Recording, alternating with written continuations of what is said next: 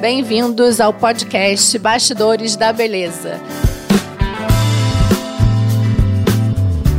Eu sou a doutora Aline Vieira, dermatologista. Eu sou o doutor Flávio Rezende, cirurgião plástico, e hoje nós vamos falar sobre estigmatização dos procedimentos estéticos. Aline, fala um pouco para nós sobre isso. Então, pessoal, estigmatização é quando você vê uma coisa e já julga aquela coisa. Então, um exemplo, né, que é mais fácil de entender. Muitas pacientes chegam e falam assim: ai, mas eu tenho indicação de fazer esse procedimento, vamos supor, um preenchimento, que é o mais comum da, delas ficarem com medo, né? Os, principalmente os homens, os pacientes ficam com medo. Porque eu vi a fulana e ela me disse que fez esse procedimento e ficou ela mudou, ela transformou, ficou outra pessoa, ficou exagerado. Ou é, geralmente o mais comum é, é, citar sobre as bochechas que ficaram é, muito redondas, altas e evidentes. E isso, na verdade, ela está é, tendo um preconceito, né? Um preconceito sobre o procedimento que, na verdade, ela observou em alguém. E isso é muito comum pela exposição de pessoas na mídia, é, pela exposição hoje tão fácil né, de se observar as pessoas nas redes sociais e até mesmo no convívio do dia a dia, pessoas próximas do trabalho. Então, aquela paciente fica um pouco assustada porque ela não se encaixa naquele perfil.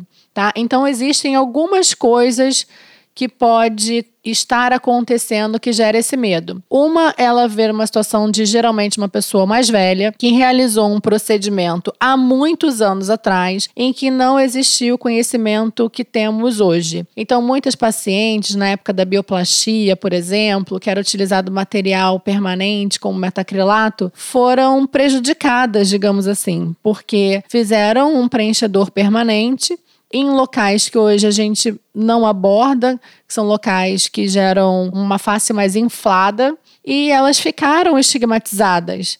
E infelizmente hoje, como esse material ele é endurecido, não tem muito o que se fazer para remover e, enfim, e, e voltar ao processo inicial, digamos assim. Mas atualmente Existem muitos estudos científicos e o investimento no conhecimento do envelhecimento, seja anatômico, fisiológico, avançou muito e a forma de abordar com esses procedimentos a face é, se transformou.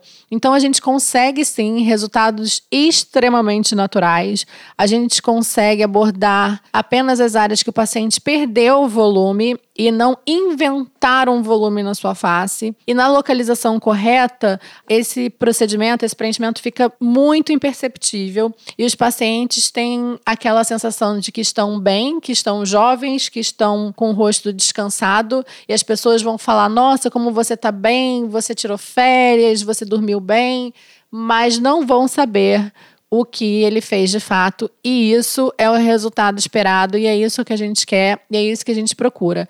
Mas outra coisa, Flávio, que eu vou deixar você falar um pouquinho, vai ser sobre a escolha do profissional, né? Isso é outra coisa muito importante. O profissional, é, assim como as pessoas são diferentes, os profissionais são diferentes e os perfis são diferentes. Então, eu falo com os colegas dermatologistas que eu não tenho problema de ensinar, por exemplo, dar aulas, como vocês sabem que eu dou bastante aula em congresso, porque tem paciente para todo mundo. Aquele paciente que se identifica comigo não necessariamente vai se identificar com o dermatologista que está aqui no prédio do lado. Então, o perfil do médico e o paciente confiar nele é muito importante, né, Flávio? É muito importante, aliás, esse é o principal ponto. Você conhecer o médico, né, o profissional que está realizando aquele procedimento em você, é de super importância. Porque é através disso você vai saber se é uma pessoa que é atualizada, que segue os padrões mais modernos de técnicas, se ele busca o conhecimento. Isso está diretamente relacionado a um bom resultado, mas também a segurança do resultado. Então, assim,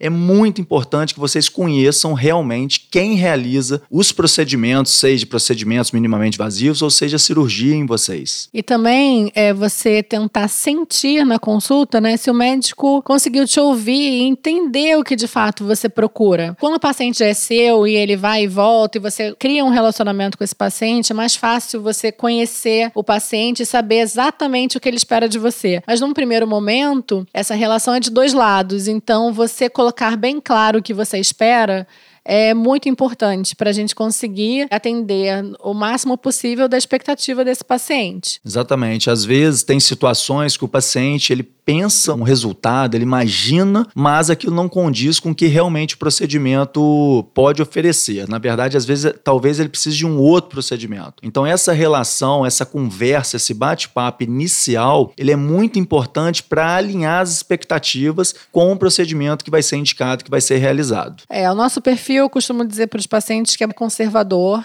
A gente gosta de uma coisa, aquele belo sem exageros, o menos sempre é mais, fazer devagar e observando, até conhecer o paciente, entender como ele responde, entender a sua personalidade. A prioridade é a gente manter a individualidade. As pessoas estão perdendo um pouco a individualidade. A gente vê receitas de bolo, a gente vê pacientes com o mesmo rosto, as faces harmonizadas, entre aspas, né? Aquele malar super alto, uma mandíbula muito marcada. Qual é a identidade? que você tem no seu rosto, o que chama atenção. Vamos ver o que você tem de belo e vamos evidenciar isso, melhorar as proporções. A abordagem deve ser individual e não uma abordagem coletiva. É, não existe receita, né? Então, para não se colocar no meio dessas pessoas que são estigmatizadas, é muito importante a gente saber o que quer, saber com quem está e com quem você vai realizar esse procedimento e confiar extremamente de olhos fechados no profissional, no médico que você escolheu. Um grande exemplo desse medo de estigmatização que eu observo na cirurgia plástica é, por exemplo, em relação à cirurgia da face. É muito comum quando o paciente chega, que ele pensa na cirurgia, primeiro ponto que ele fala que acha que vai ficar com a face plastificada, com aspecto artificial. E é muito importante entender que esses estigmas, quando bem conduzidos nos dias de hoje, a gente consegue sim fazer um resultado cirúrgico muito natural. Existem três pontos que os pacientes morrem de medo: a face plastificada, o pé do cabelo bem a costeleta na frente da orelha, ir para trás pela puxar e o famoso lóbulo da orelha preso. Esses três pontos são os pontos que estigmatizam a cirurgia. Mas hoje, tecnicamente falando, a gente consegue sim fazer de forma técnica, melhorando isso e não deixando esses estigmas. Por isso que é importante conhecer e entender com quem você está fazendo o procedimento. Isso. Então, Flávia falando de plástica, eu vou falar de um outro procedimento que eu faço bastante aqui na clínica que é a toxina botulínica. É, várias pacientes, tanto homem quanto mulher, principalmente os homens, têm medo de realizar a toxina, com medo de ficar estigmatizado. O que é o estigma da toxina também? Eu acho que são três que chamam mais atenção, que é aquela cara de botox, né? Aquela face que está com a sobrancelha super arqueada, dando um aspecto de malévola. E aquilo para mim é é andar por aí dizendo: Oi, gente, eu fiz botox e é uma coisa que eu acho que fica estigmatizado.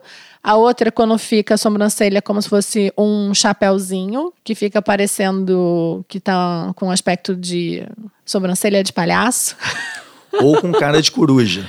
Coruja e o Coringa. E o Coringa. E o Coringa. Então a gente tem que ter cuidado com os pontos. A aplicação de toxina também não é receita de bolo. Eu peço para os pacientes movimentarem, fazerem mímica, observa a mímica deles. Eu tenho que palpar a musculatura, então a dose, a localização depende dessa palpação, depende da espessura do músculo, depende do tipo de contração que ele tem, depende do tamanho da testa, depende de se tem pálpebra redundante, que é excesso de pele na pálpebra. Então, é um exame clínico, não é uma técnica. É... Não é apenas aplicar o produto. Não é apenas aplicar o produto.